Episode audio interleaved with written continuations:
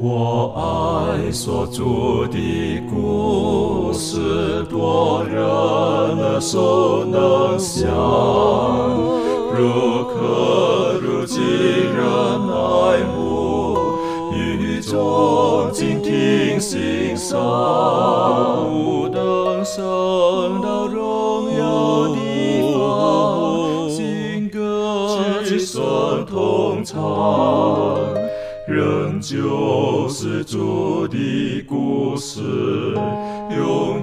远传讲不忘。我很难说那故事，永垂不朽传万代，在天仍然的诉说主耶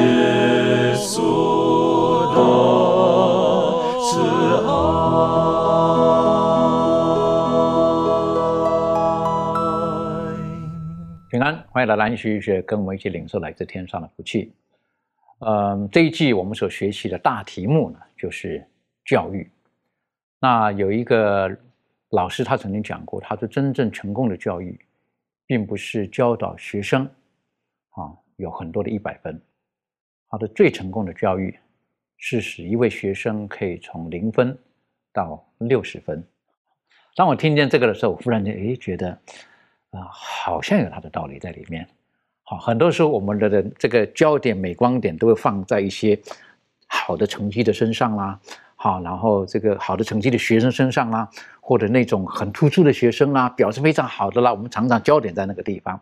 可是这个老师讲了哈，这个成功的教育，这些当然不是不重要哈，可是更重要的是如何使呢？就觉得自己是被放弃的，自己是边缘的，自己是没有希望的，让他从零分可以变成及格的。我认为，哎，这个是我认为教育当中其中一个很重要的精神跟美好的一段。当我们进入今天的学习的时候，一样的，我们从耶稣基督的身上，我们可以学习到哪一些我们在今生我们本身受教育，还有我们去帮助别人的时候，我们可以如何的行。在进入今天学习之前，我们去低头，我们请立伦为我们做开始的祷告。慈悲我们在天上的父母，满心感谢你爱我们。虽然我们曾经有许多的过错，但是你仍旧用你的爱来拯救我们，来接纳我们，帮助我们。愿主能够帮助我们在学习你样式当中，能够让我们更加的成长，让我们在地上所做的这些工作都能够荣耀主你的名。也求主能够带领我们以下研究学科的时间，求主你能够赐给我们一颗受教的心，让我们在今天的讨论当中。呃，也能够更加的明白主你所要赐给我们的各样的主你的智慧，让我们在今天的课程的研究当中也能够有所成长。我们将感恩献上，将祷告既不配，乃是奉靠主耶稣的名求，阿门。基督教很伟大的地方，其中有一点就是它很真实的指出人的现况。然而，不单如此，它也告诉我们，我们人类唯一的出路在什么地方。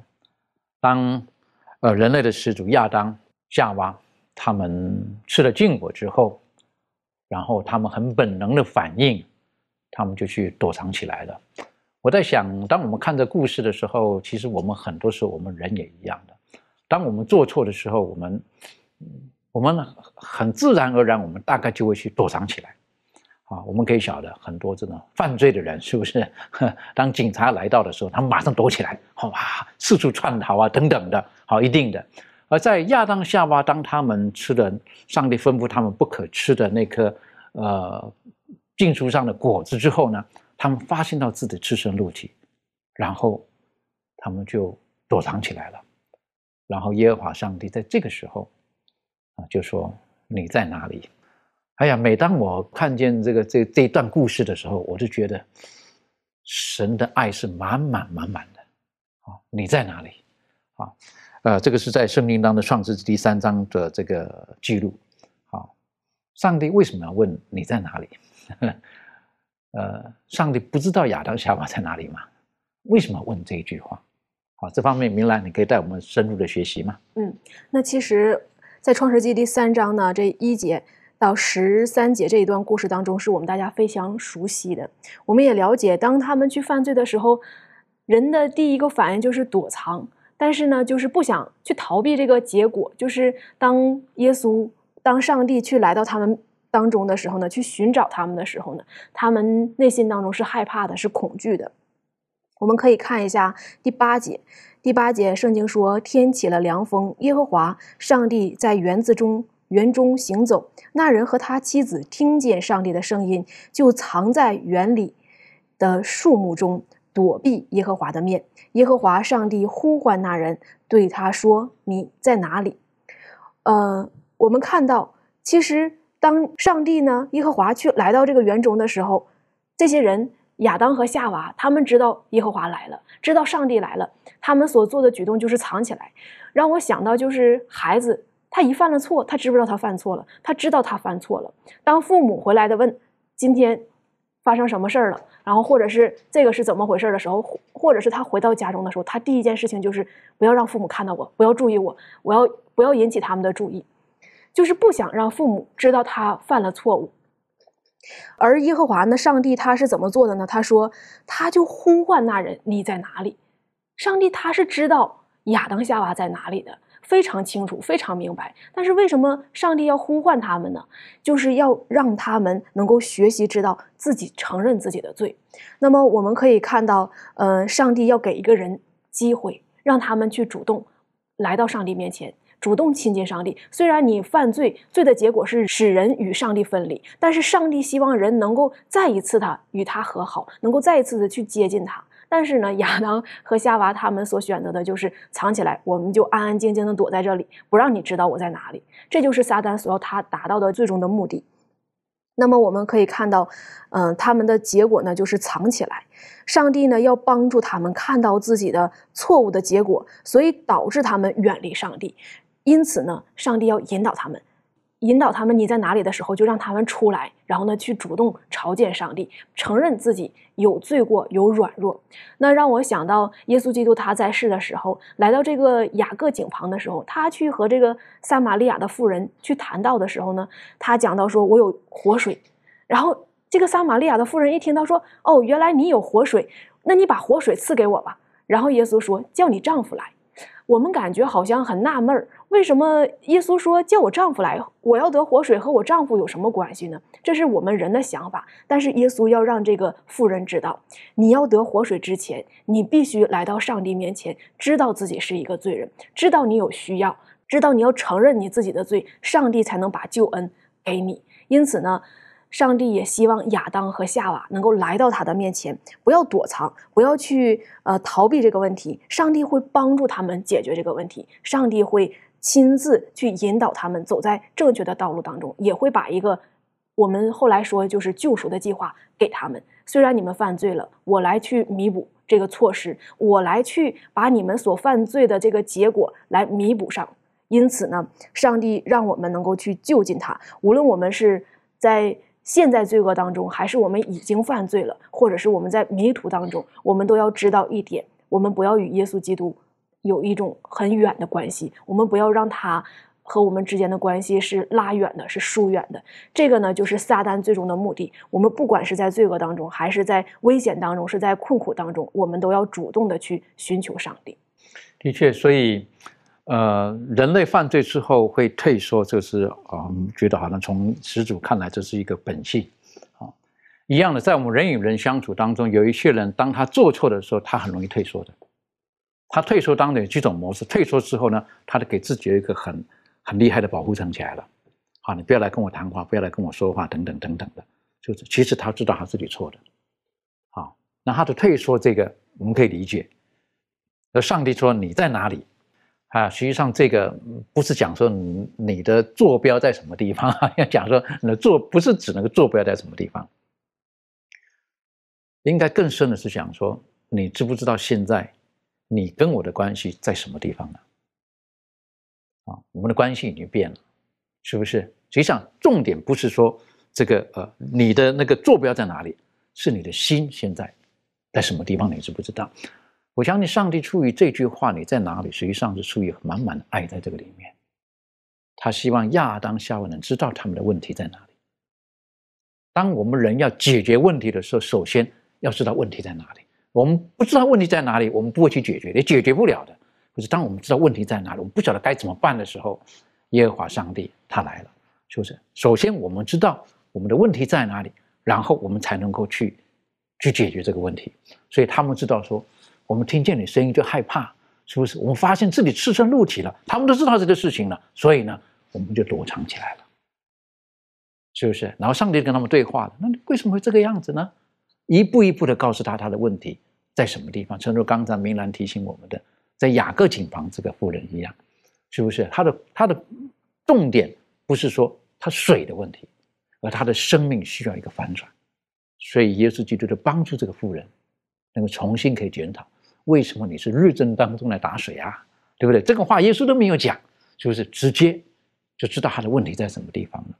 同样的，今天。耶和华上帝，如果说圣经当中有一些话语，我们看的时候对我们而言是很难接受的，也许就是上帝在对我们说：“你在哪里？”借着圣经提醒我们，我们的光景是如何，那我们应当如何？所以，耶稣基督来到世界上的时候，然后保罗就很喜欢把亚当的问题，然后耶稣基督在十字架上的问题，啊，做一个很好的连接，做一个很好的对比。然后今天我们看到的十字架，我们是会躲藏，还是我们会会有另外的观点？这方面是不是可以请这个小贝带我们一起来学习？罗马书的五章十一到十九节呢，就讲到了这个亚当和基督，他们两者之间的一个比较或者是对比。那么从这个比较对比当中呢，我们能够看到几个部分。第一个部分就是在保罗的对比当中，他强调了啊。从亚当一人这个罪呢，就进入到了世界当中啊。亚当一人他呢有了这个过犯，但是呢，耶稣基督他也是一人来到这个世界当中，他带来了恩典。这样就讲把过犯与恩典进行了一个对比，在第十五节当中是这样讲的。那在第十六节当中呢，也用另外一个对比，就是因着亚当一人的罪，众人都被定罪了，但是因着耶稣基督的救赎。因着耶稣一人的救赎，众人都在基督里称义了。在第十六节，把这个定罪与称义进行了对比。那第十七节里面呢，也讲到了因亚当啊一人的缘故呢，就导致这个啊死做了王啊做了主。但是呢，因着耶稣基督呢，我们知道，呃，第十七节这里就提到了，因着耶稣基督啊。他的一个人的救赎，使我们让因让耶稣基督在我们的生命之中啊，在让生命做了王哈，把这个死做了王与生命做王进行了一个对比。啊，第十八节里面呢也讲到了，就是因一个人的过犯罪造成了死亡，但是因着耶稣基督一人的救赎啊，带来了永生。还有第十九节当中啊。因着亚当一个人的悖逆啊，也因着耶稣基督一人的一个顺从，所以我们能够看到，确实有许多的一些的对比在里面啊，把耶稣基督的这个优越性哈，以及亚当他的那个失败的彻底性，然后阐述的很明白。亚当失败的很彻底啊，亚当呢逃避上帝啊，然后呢给上帝的距离是不要想要靠近上帝。但是呢，基督呢，他却是救赎的是如此的成功的，如此的彻底，就是因着基督，人可以不要再惧怕了，可以靠近靠近基督，靠近上帝了。所以，当我们再去看这个你在哪里的时候，我们想到耶稣基督救赎的这些恩典的种种的时候，比方说，刚刚我们所提到的，在基督里的恩典十五节，在呃十六节，在基督里的称义啊，第十七节。在基督里的这个生命啊，然后第十八节在基督里的永生啊，第十九节在基督里的顺服，等等的，基督他是如此的优越，因着基督的救赎，我们知道他有这些如此多的这些恩典，我们就不要再拒绝，也不要再逃避了，因为亚当他是如此是这样子的失败的彻底，但是基督的救赎如此的成功，我们还要逃避什么呢？我们只管像这个希伯来书当中所说的一样。坦然无惧的来到他的面前，就是来。所以在启示录当中，约翰也是呼吁啊，凡是口渴的人呐，都可以来，白白的取这个救恩的水啊，就白白的来到耶稣，呃，就是呃，完全的不需要付什么代价，我们只要来到那里。所以讲到这里呢，就是我们每个人都可以在我们内心之中啊，做一个思考，就是既然耶稣他是一个这样有如此有恩典、有饶恕的一位上帝。我们还要再逃避吗？还要再躲藏吗？像我们的始祖一样藏起来吗？所以我想，这个应该是我们每个人应当去思考的。的确哈，刚才你也带我们在复习的时候，保罗在提醒我们，神所给我们透过耶稣基督所给我们的救赎是完全的。亚当虽然是好像彻底的失败了，可是耶稣的救赎也是完全的。所以保罗就把它比喻为第一个亚当，第二个亚当。好，当我们很感谢神哈，就是在呃透过的这个使徒保罗，然后留给我们这美好的信息。耶稣基督在十字架上的作为，使我们重新与生命再一次的连接起来了。而这个耶和华上帝在创世纪的时候，对亚当夏娃躲起来说：“说你在哪里？”而在约翰福音的时候，我很喜欢耶稣基督在约翰福音第十章，他说：“我来了。”那这句话对吧？你在哪里？可是耶稣说什么？我来了，是要使羊或是人的生命，并且什么得更丰盛。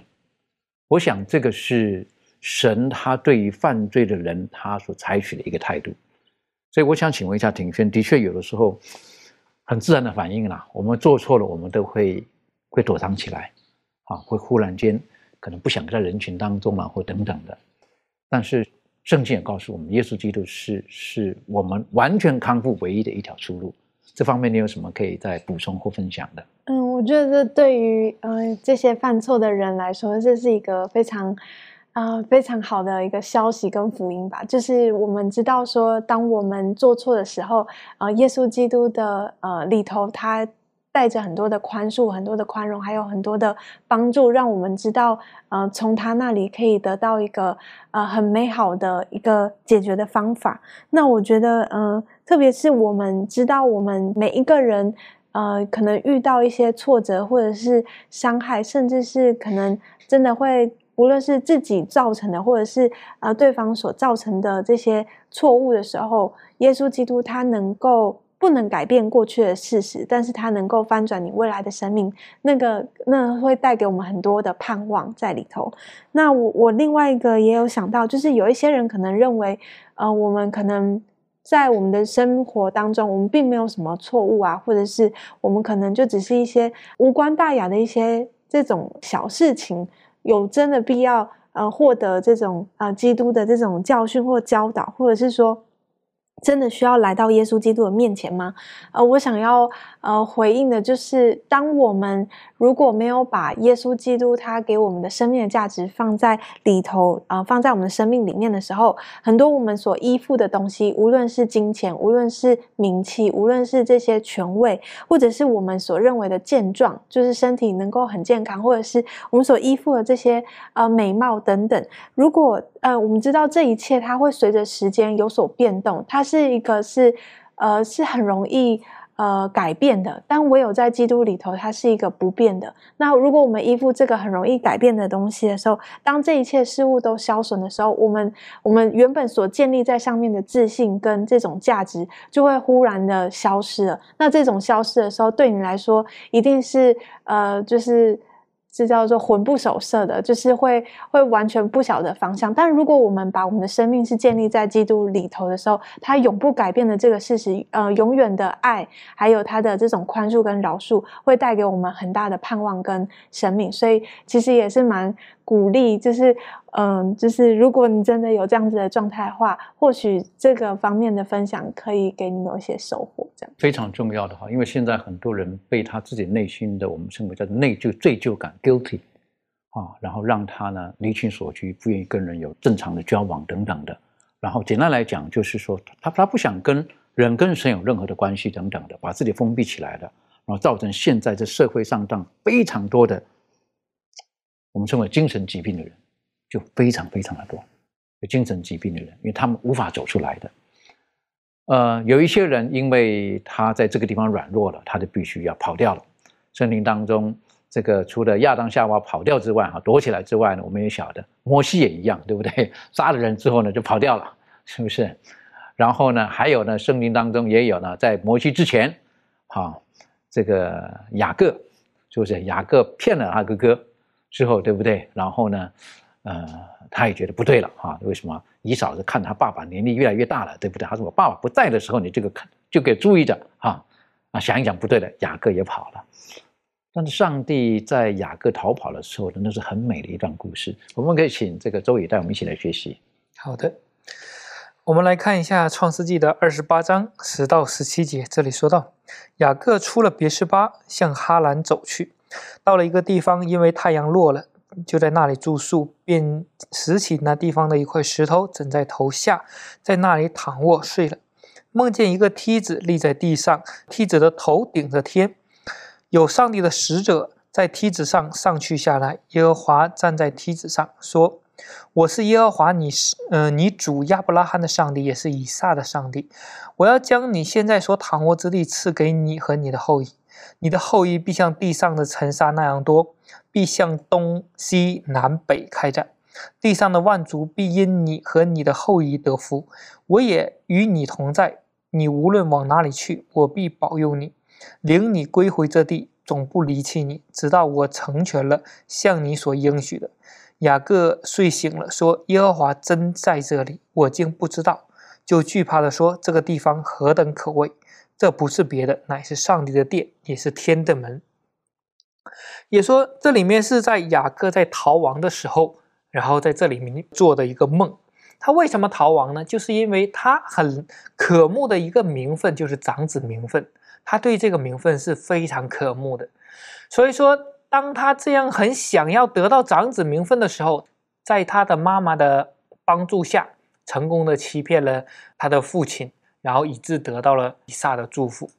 所以说这件事情使他呃得到了兄弟的生气，以致最后逃跑了。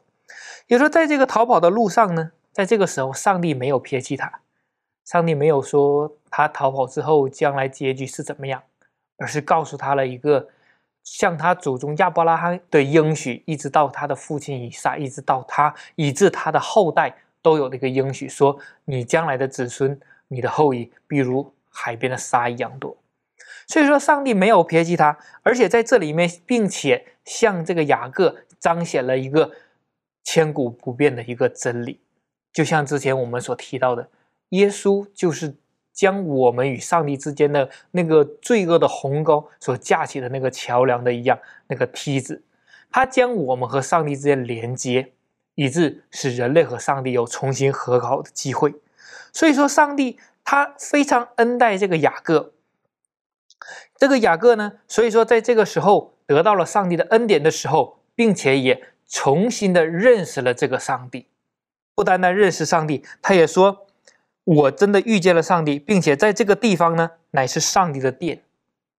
所以说，他他立志，他说，当我将我以后再回来的时候，我一定要拿这个地方建立祭坛，敬拜上帝，并且上帝也应许他，他说，今天你离开了这个地方，将来你还会再回来，这回到这里来。所以说，这个是非常美好的一个应许。所以说，即使在他逃亡的时候，上帝没有撇弃过他，上帝依然爱着这个雅各。其实，当我们看见这个圣经当中这方面的记录的时候呢，呃，我们就觉得是非常美好的一段。哈，雅各在这个时候，他觉得他已经离乡背井了，他好像已经应该说，因为他犯了错误，他就被抛弃了。可是，在这个时候，他居然听见了，应该是说是应该是他的他的爸爸，他的祖父对他讲过的话，是不是？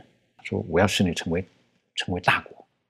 我把这个你所在的这个地方这块地，我要赐给你，还有你的后裔，然后万国要因你得福。这个是是上帝他拣选他的祖父这个亚伯兰的时候，那个时候所说的话。而在这个时候，上帝他始意如终的，他对他曾经讲这个话，在这个雅各就惊醒了。在我们人一般认为说，那个与我无份，为什么我也没有资格得到这些等等的？可是上帝他很主动的，很主动的，当然。我们也了解到，那个那个他看到那个梯子，好从上到下，那个象征的就是耶稣基督，就是耶稣基督，因为耶稣基督使他可以重新跟地上，重新可以跟天上，从地上跟天上重新再结合在一起的。所以当雅各他他做了这个梦之后呢，然后他很大的反应，很大的感恩，是不是？他说如果回来这个地方，我一定要如何如何如何如何。我是觉得，对于今天。有一些人因为软弱，或者他因为他曾经有过犯等等而开始逃离的人，我在想雅各的这个经验可以给我们一个学习。尤其是我们的教会当中，我们成为弟兄姐妹的，我们是教会做长职或者牧者的，我们更应该，我们要为这些软弱的人，我们要主动的寻找他们，像耶稣基督所说的，就是像那个寻羊的比喻、寻钱的比喻一样，也要像那浪子的比喻一样，我们在那里等着这些人回来，而不是说手插在胸前哈，你回来看看啊，交代清楚，没有的。耶稣这个父亲是跑过去的，就是抱着他们的。我是觉得这对我们而言是是是很大的一个学习的。好，那呃，的确有一些人他们不容易相处，啊，有一些人比较顽梗，好，但是实际上耶稣基督都给我们留下很好的榜样了。这方面利利伦有没有什么在分享的？嗯，那其实透过雅各就看到说，其实上帝并不会离弃失丧的人。虽然雅各他逃离家后，他感到他自己感到非常孤单，但是其实呢，这事实上上帝是一直在陪伴他，而且呢，是比先前更与他都更显得就是更亲近、更真实。那其实就像刚刚主持人讲到的，可能我们身边也会有遇到这样子的弟兄姐妹，或者是呃，我们本身就是正在就是。正在逃离的这个弟兄姐妹，但是其实在这里雅各的故事当中就告诉我们说，上帝是会一直的在陪伴我们当中。那因为他爱我们，所以呢，他也不会离弃我们。那如果我们在生活当中或在教会当中遇到这样的弟兄姐妹，那透过上帝这样子在雅各身上所实行的这些呢，也告诉我们说，尽管我们面对。教会里面有这样的弟兄姐妹，我们也要持续不断的去关心他们，然后呃也为他们祷告。那其实，在通过这样子靠着上帝所赐给我们这样的教导之后呢，我相信上帝必会在呃在他的呃能力之下呢，他也会帮助这样子的弟兄姐妹们来回归到主的里面，然后呢使他们的生命得的更丰盛。的确，从雅各的故事当中，我们都可以有有有好几个层面的学习。那我个人在这里也会也是有一些的感受，就是雅各他的概念，他认为他离开了富家，呃，离开了这个这个妈妈等等的，然后他就一个人了。可是刚刚利伦在提醒我们，就是原来上帝一直跟他在一起的，所以他忽然间惊醒了，他觉得说哇，原来神居然在这边呐！啊，那他们的概念当时来讲呢，会把神局限于。这是迦南的神，这是哪里的神？他就在那复辟者那一边的。可是他的才知道，原来他父、他的祖父所敬拜的上帝是无所不在的，所以他就有很大的一些的这个感动在这个里面。啊，对我的反思而言，我是觉得，啊，有的时候我们对于一些呃所谓因为软弱而而逃离开的人，嗯，我们要让他们要什么 surprise 吓一跳，哎。原来你也在这边，你还是继续关心着我，没有因为我跑掉了你就不理我了。好，我觉得这个是我们需要需要学习的一个，让他们说，原来你也在这边呢，不是要去定他的罪。我就说我找你找的很辛苦啊，让我就想到了在新约圣经当中，当保罗还是扫罗的时候，他往大马士革的路上，他被上帝所拣选了，但实际上他那时候内心很多的挣扎，他必须重新在学习这圣经当中的信息，然后。他为主做见证的时候，他很多的内心当中需要克服的，因为当事人会觉得：哎，你不是来逼迫我们的，哎，你这可能是是是是这个冒充的，是假扮的哦，可能要来这渗透的或什么的，是不是？可是在这个时候，有一个人去找他了，巴拿巴去找他了，所以就把他找出来了。所以那巴拿巴，我们晓得他的名字的意思就是劝慰子，很会很会安慰人的，很会鼓励人的，是不是？求着帮助我们，让我们有的时候。啊，也可以成为让巴拿巴一样去帮助那些有需要的人，就像雅各他的旷野一样的时候，被上帝所触摸、所寻找，然后他就会说：“哎呀，原来神竟然也在这个地方。”在圣经当中提到这个呃伟大的教师，当然是耶稣基督是伟大的教师。可是，在约翰福音第一章啊，第一章前面的时候，我们之前学过的道成的肉身啊等等，耶稣基督所要来做的一些的事情，可是。接下去在后面的时候呢，就特别透过了耶稣的，算是他的呃表哥吧，是不是哈？施洗约翰呢，然后就介绍了耶稣基督，然后就把耶稣基督从一个木匠的孩子的身份呢，就定位成一个拉比，伟大的教师。可不可以请明兰带我们一起来学习？嗯，那我们可以看到这个约翰福音的第一章。我们看到第一章，呃，一到十四节呢，这就讲到耶稣基督他的身份是谁。耶稣基督首先他开始的时候，他就讲到说，呃，万物是借着他造的，就讲到太初的时候。太初呢，我们就讲到创世纪，那个时候呢，是上帝创造天地，那么耶稣就是那位创造主，他就是那位上帝。那在约翰福音的第一章第十九节的之后呢，当耶稣他。介绍耶稣完之后，就讲到了这个约翰，施洗约翰。我们知道，施洗约翰是为耶稣基督他铺道路的，而且他是一位非常在当时来说是影响非常大的，他的影响力是很大的。而且有些人就认为这个施洗约翰就是弥赛亚。但是呢，这个约翰他怎么说呢？我们可以看一下，在十一章的十九十九节。约翰所做的见证记在下面。犹太人从耶路撒冷差祭司和利未人到约翰那里，问他说：“你是基督吗？你是谁？”他就明说，并不隐瞒，明说：“我不是基督。”然后呢，约翰他说他自己不是基督，他把这个身份指向了谁呢？指向了耶稣基督。当第二天耶稣基督来到这个约旦河的时候呢，他就直接非常明了的说：“看呐，上帝的羔羊，除去世人罪孽的。”所以。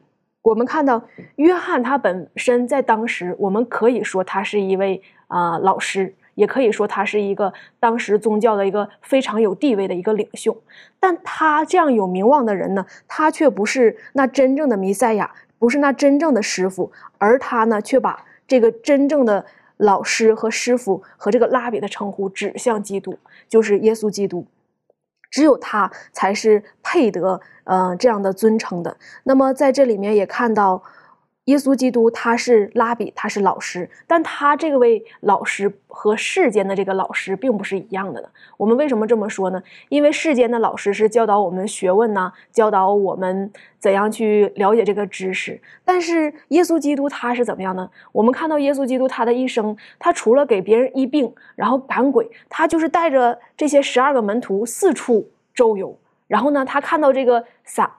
撒种的人，他就讲撒种的比喻；看到这个撒鱼、这个撒网的人呢，他就讲呃撒网的事情。他讲了很多的事情。那么，耶稣基督他要最终讲这一切教导人的目的，就是要让人得到救恩。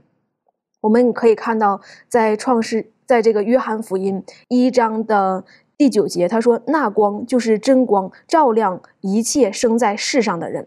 他在世界，世界也借着他造的。”世界却不认识他，这里面告诉我们说，那真光，耶稣基督他就是那个真光，他就是上帝，他要照亮这个世界上所有的人。当人犯罪堕落之后呢，人不明白什么是真理，不明白什么是真道，人的心是扭曲的，可能觉得利己。人说常常常说，就是说人不利己，天诛地地灭。很多的时候，我们只想的是自己。我们做事的时候呢，也没有按照一个正确的价值观、正确的思想去行事。但是，耶稣基督告诉这些门徒，告诉今天的我们，我们应当在这个世界当中怎样去生活。嗯，所以在这里面，作者他也提醒我们，他说：“嗯，人间有史以来最伟大的教师。”就是谁呢？就是耶稣基督，是最伟大的教师。我们可能想想，谁是我们人生当中所倾慕的老师呢？但是呢，我们所学习的都是要跟耶稣基督他去学习，学习怎样去生活当中去为人处事，怎样从信仰当中见证上帝的名。也在这里面特别告诉我们说，耶稣基督他道成人肉身的目的，他就是放下自己，谦卑自己，而我们。效法耶稣的时候，我们去和别人传讲的时候，不是一个高的姿态，而是降卑的姿态，去和别人分享上帝的话。所以，当这个约翰福音第一章的记载的时候，您刚刚点了一个很重要的，好，其中一点就是，约翰在那个时候，实际上他如果说以掌声来讲，他得到了很多的掌声。耶稣还在拿撒勒那里开着做木工啊，是不是？然后。在这个时候，很多人追随的这个施洗约翰，称他是伟大的教师的，应该是这么说了。可是他知道还有更伟大的，所以当人说你是不是什么的时候，他说不是，还有一位，是不是？那他没有说那是我表弟，哈，肉体来讲没有什么表弟，就有一位，他看见耶稣的这圣灵启示他，他知道在这个时候，他就学会了放下。所以约翰，我觉得也是很伟大的。为什么？后来约翰在在这个这个呃人生当中的时候，他说了一句很有名的话，他说：“他必兴旺，我必衰微。”啊，这个是我就觉得是是一个伟大的教师有的一种的态度，就像耶稣一样，他反倒虚己。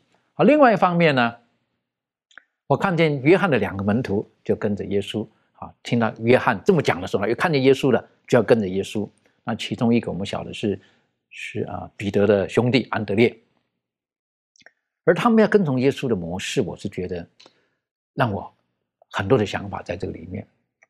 啊，耶稣看着他们说：“你你们做什么？你们干什么？那样子哈，跟着我做什么？是不是等等？”他们都说到什么？他说拉比，哪里住？你住在哪里？是这样的。那耶稣说：“你们来看。”圣灵说他们就去看了耶稣的地方，然后那天就跟他住下来了。那我脑海里面不禁就会想那个经文啊，耶稣说：“是不是天上的飞鸟有窝，狐狸有洞，人子却没有枕头的地方？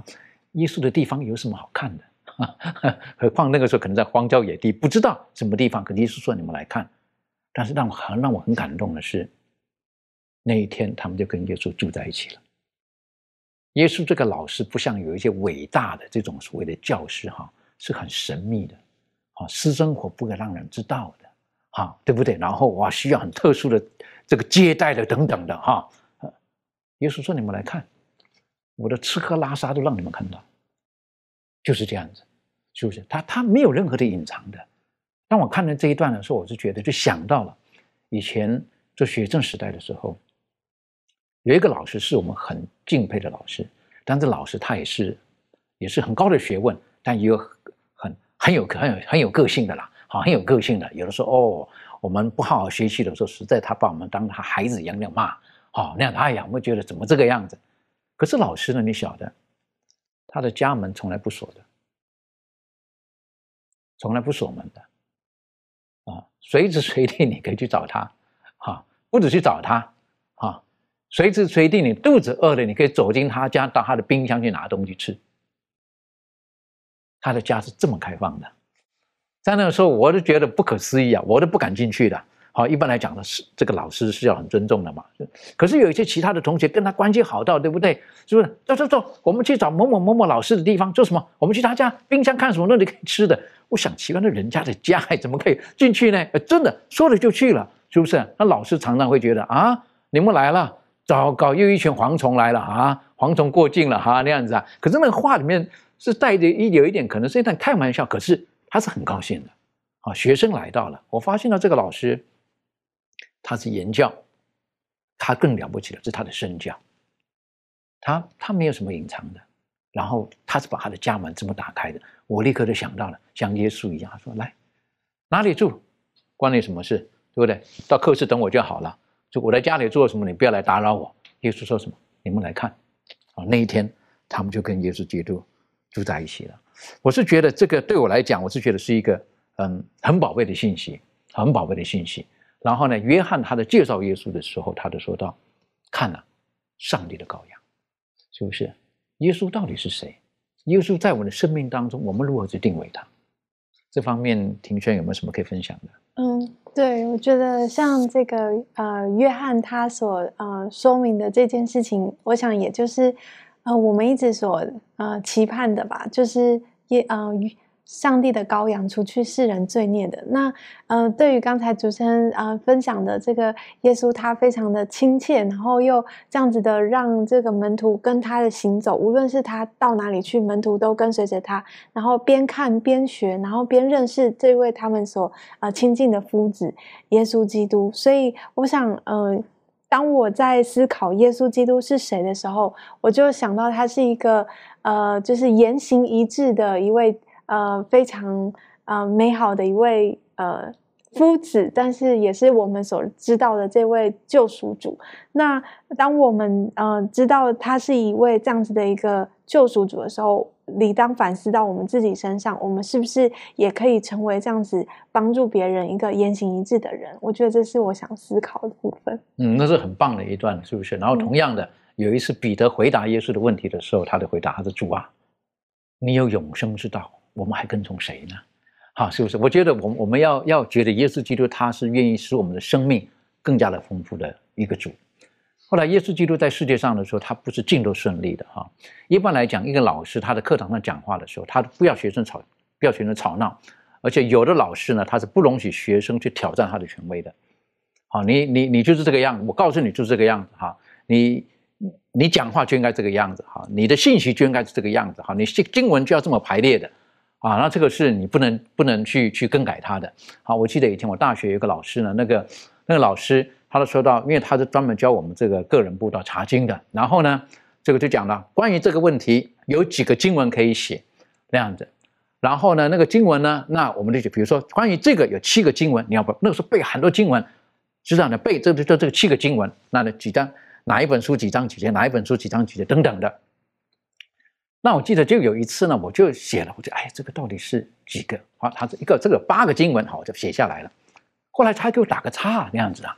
是不是？我就打个叉。我说老师，经文我都有了那样子啊。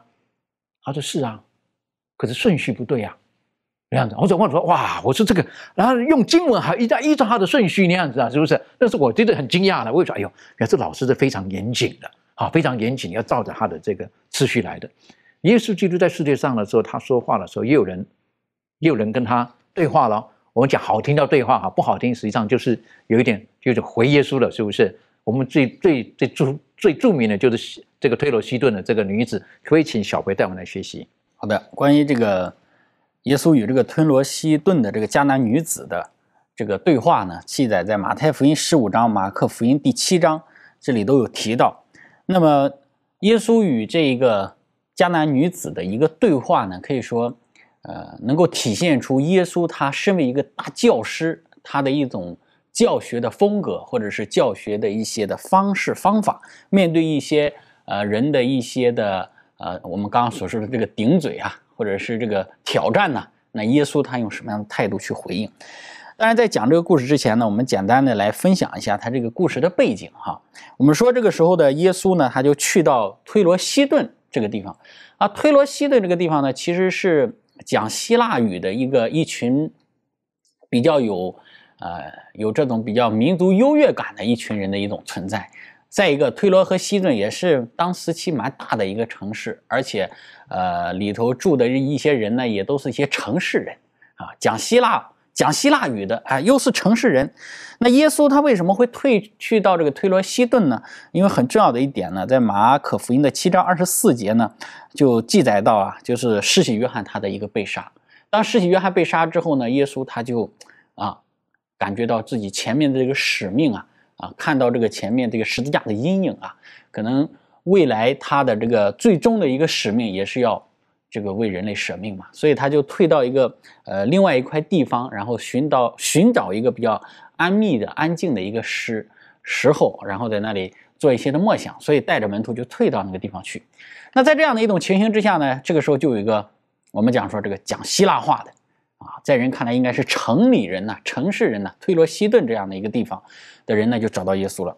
原来这个这个人呢，他的女儿病了，然后呢，他应该也听说到了耶稣他的这个名声，然后知道耶稣所行的这些神迹，所以他就很希望耶稣能够去医治他。但是当时的这种文化背景啊，包括耶稣的这些门徒的观念里头啊，他们都是犹太人嘛，犹太人是绝对的是不愿意给这些。外邦人有任何的接触的，而同时呢，我们也说，呃，其实外邦人啊，特别是讲希腊语啊，城里的这些人呢，也不屑于与这些加利利的一群农夫啊，一群乡下人有什么样的一些对话。但是不管怎么样呢，我们说耶稣他去到这里，接触到了这个迦南女子，然后这个迦南女子就很希望耶稣能够医治他的这个女儿。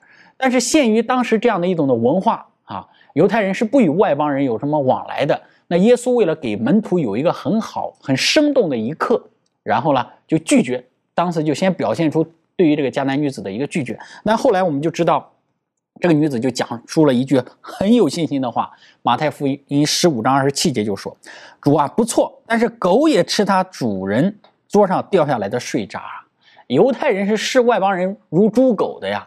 但是呢，这个这个迦南妇人她自己没有，因为她讲希腊语啊，她是什么？可能是这个推罗西顿的城里人呢。然后按照当时的这种文化来，然后把自己进行一个高举，而是把自己真的就像犹太人的眼中看来一样，就视为自己像猪像狗一样了。但是不管怎么样，这个狗也能够有这个有这个权利可以吃一些碎渣。所以你看，耶稣就看到这个信心啊，二十八节就说：“照你所要的，给你成全了吧。”所以耶稣在给这些门徒进行这一课的一个教导的时候，或者是也给这个女子哎有一些的教导的时候，他表现出的所有的那一种的仁慈。以及那一种跨越文化、跨越种族那一种的屈尊降卑的所有的态度，完全都表露出来。那这让我们看到了这个呃，我们今天在与人接触啊，或者是在和别人进行交往的时候，我们应该采取怎么样的态度？把我们所有的所谓的优越感，所有那一种 内心当中的比别人高一等的思维，我觉得是应该除去的。的确哈，所以耶稣基督最后就是对着妇人讲说：“你的信心是大的，照你的信心就给你成全吧。”好，那我觉得这个妇人哈讲的比喻的时候，我个人的脑海里面的一个画面就是，他为他的女儿恳求的时候，他不觉得说需要耶稣基督全部的，哈，他对耶稣的信心大到一个程度，说你不用给我整个面包，哪怕碎渣子都可以让我女儿好。意思就是说这点对不对？就你只要那一点点，我女儿就会好了。我我不要求是吃正餐，对不对？哪怕碎渣子就行了。我我个人体会觉得说，耶稣就说：哇，我没见过这么大的信心，我没有见过这么大的信心。照你的信心什么，给你成全吧，是不是？信心是很重要的。这方面，利润有没有什么补充的？嗯，其实看到这个妇人从的身上呢，其实我们可以看到。这个妇人正在遭遇不如意的事，她的小孩生病了，然后呢，她又遭受到这么冷漠的对待，然后想必她的，如果是我们想自己想象，就想必心情是非常的失落。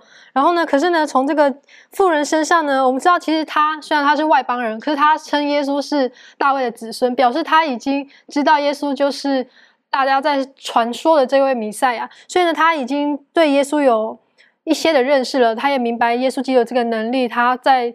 各地所施行的这些奇迹，让他更加的去相信耶稣基督的这个能力。那其实这也告诉我们说，呃，我们从呃别人的分享当中，或者是我们从圣经当中，我们也听到了很多，呃，上帝所赐赐给我们的种种的这些恩典啊，或者是各样的应许，将要就是要赐给我们的。我们是否有这样的信心去，就是抓住这样子的应许，然后呢，去。呃，不怕遭受到这些挫折或什么的，然后一样的就是紧抓住这个信心。那其实这个富人就让我们学到说，尽管我们可能会有一些不如意的事情，然后呢，我们也知道上帝的应许，然后耶稣基督的这些教导，但是呢，可能我们的祈求，我们的一些。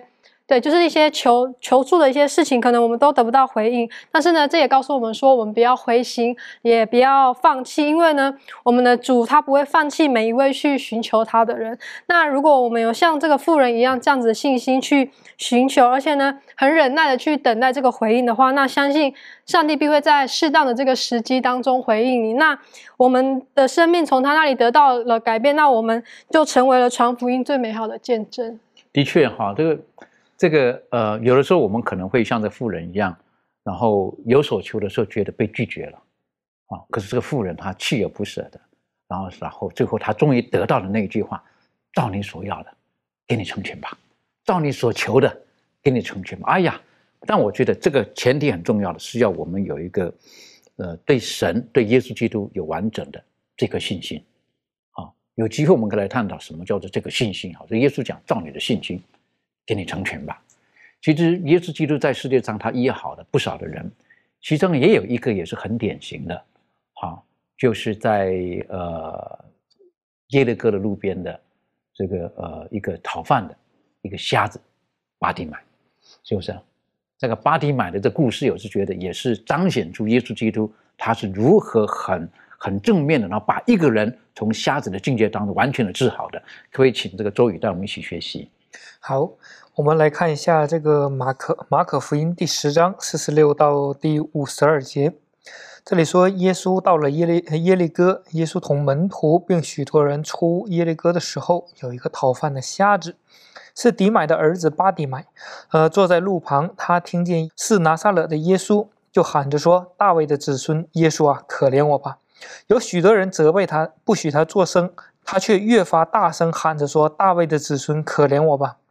耶稣就站住说：“叫他过他来。”他们就叫那瞎子对他说：“放心起来，他叫你了。”瞎子就丢下衣服，跳起来，走到耶稣那里。耶稣说：“要我为你做什么？”瞎子说：“拉波尼，我要能看见。”耶稣说：“你去吧，你的信救了你。”瞎子立刻看见了，就在路上跟随耶稣。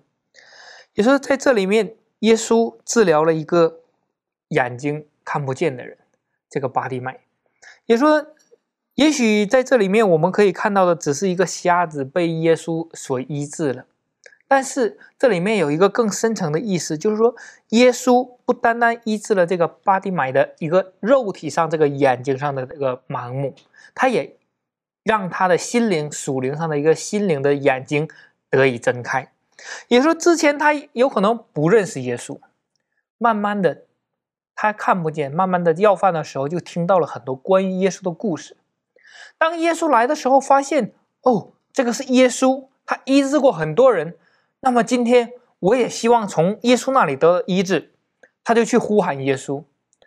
当耶稣医治完他的之后呢，他是一个肉体上可以看见的一个人，但是他的心灵有了一个转变，不单单是我眼睛被治好了，我可以再回到我我的正常的生活，我和我的家人，我的和和我的朋友可以正常的生活了。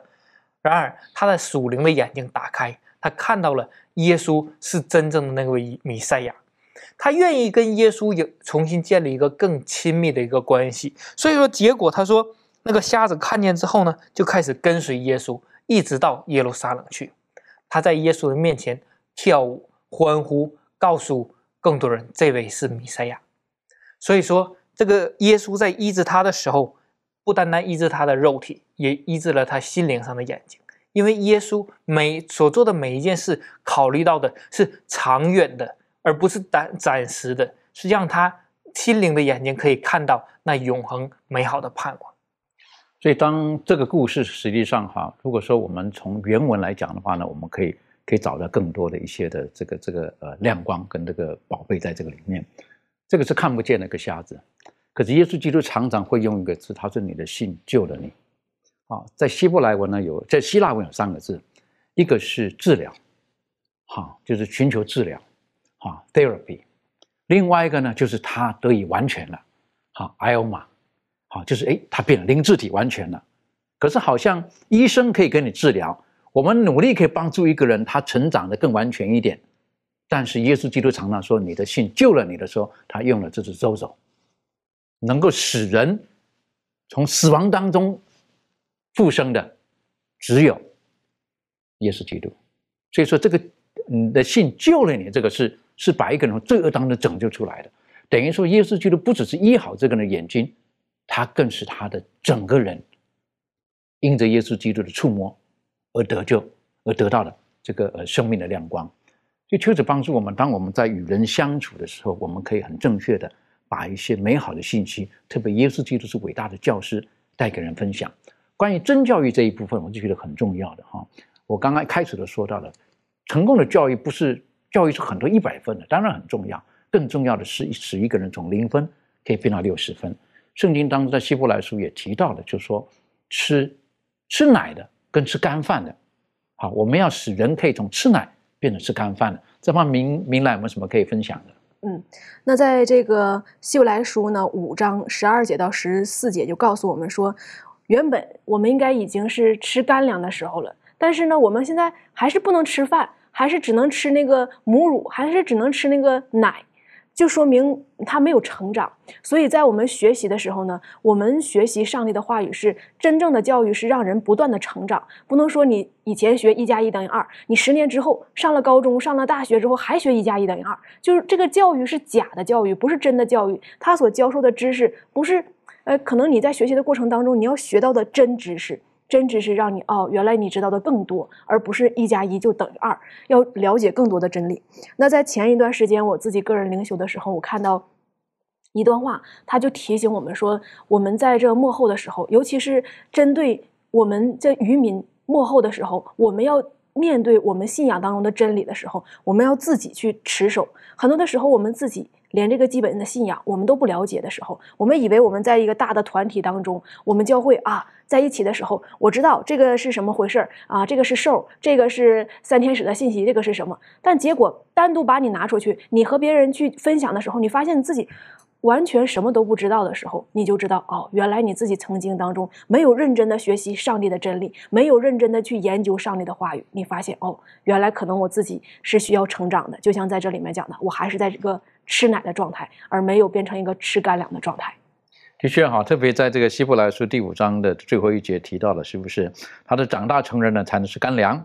他们的心窍练习的通达。就能分辨好歹了。一点点的时间，我想请问一下庭轩哈，如何分辨好歹？嗯，说到如何分辨好歹，我就想到这个诗篇一百一十九篇的第六十八节。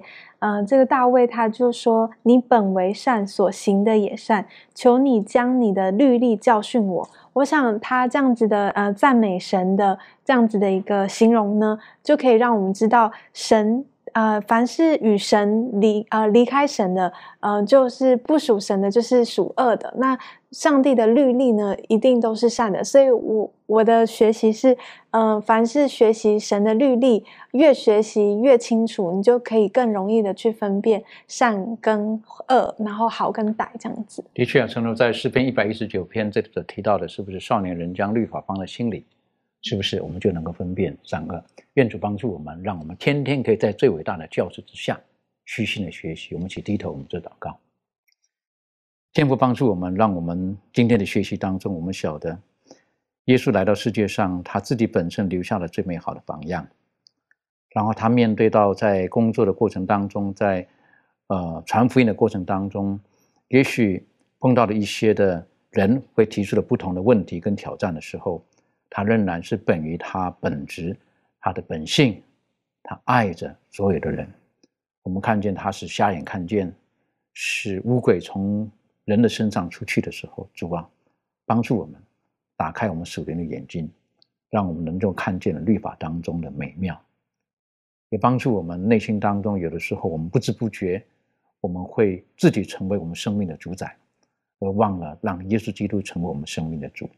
更可怕的是，有的时候我们甚至效学错误的对象，我们跟随着撒旦的脚踪。主啊，帮助我们，让我们时时刻刻都可以回到你的话语当中，让我们时时刻刻可以晓得，主，你是我们唯一最伟大的教师。让我们在你的麾下，在你的门下，我们虚心的学习之后，我们可以像当年的门徒一样，勇敢的出去，为耶稣基督做美好的见证。将一切的好行为行在人前，使父上帝得到最大的荣耀。祝我们谢谢你，因为爱我们。祷告是奉靠耶稣基督的名求，阿门。